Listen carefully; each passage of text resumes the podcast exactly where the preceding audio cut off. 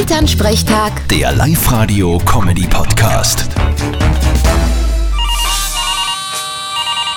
Hallo Mama. Grüß dich, Martin. Du, eine super Geschichte habe ich gesehen.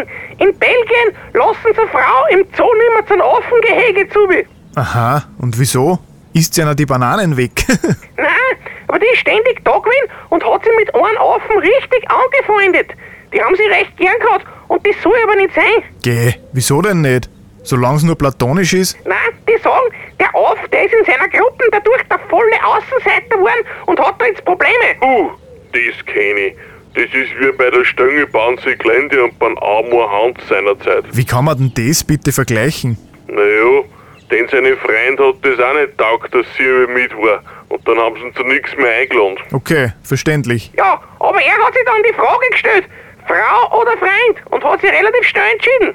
Und wofür? Na, wird Freund. Dann hat die Beziehung aber eh grundsätzlich nicht passt. Da hat dann die Liebe gefällt. Das ist absolut richtig. Weil siehst du, der Papa und ich, wir können überall gemeinsam hingehen und mit den anderen leider Gaudi haben.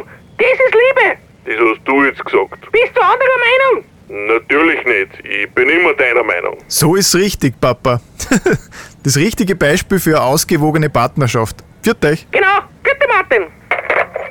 Elternsprechtag. Der Live-Radio-Comedy-Podcast.